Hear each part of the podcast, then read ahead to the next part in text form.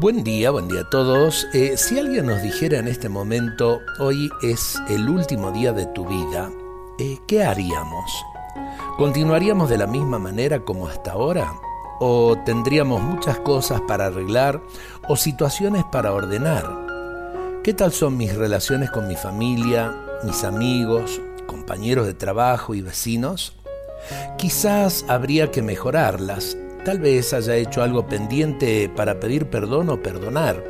A lo mejor tendría que manifestarles más y mejor mi amor hacia ellos, ya sea expresándolo en algún servicio, regalando alguna sonrisa, quizás mi trato tendría que ser más delicado y tantas otras cosas por ahí pendientes.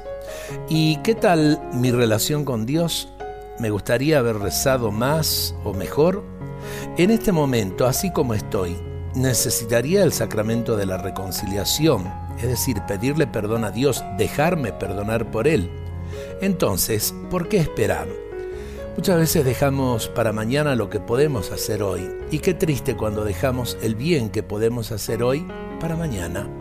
Porque en definitiva, eh, nadie sabe, nadie tiene comprada la vida acá en la tierra. Si fuera el último día de mi vida, cuántas cosas cambiaríamos.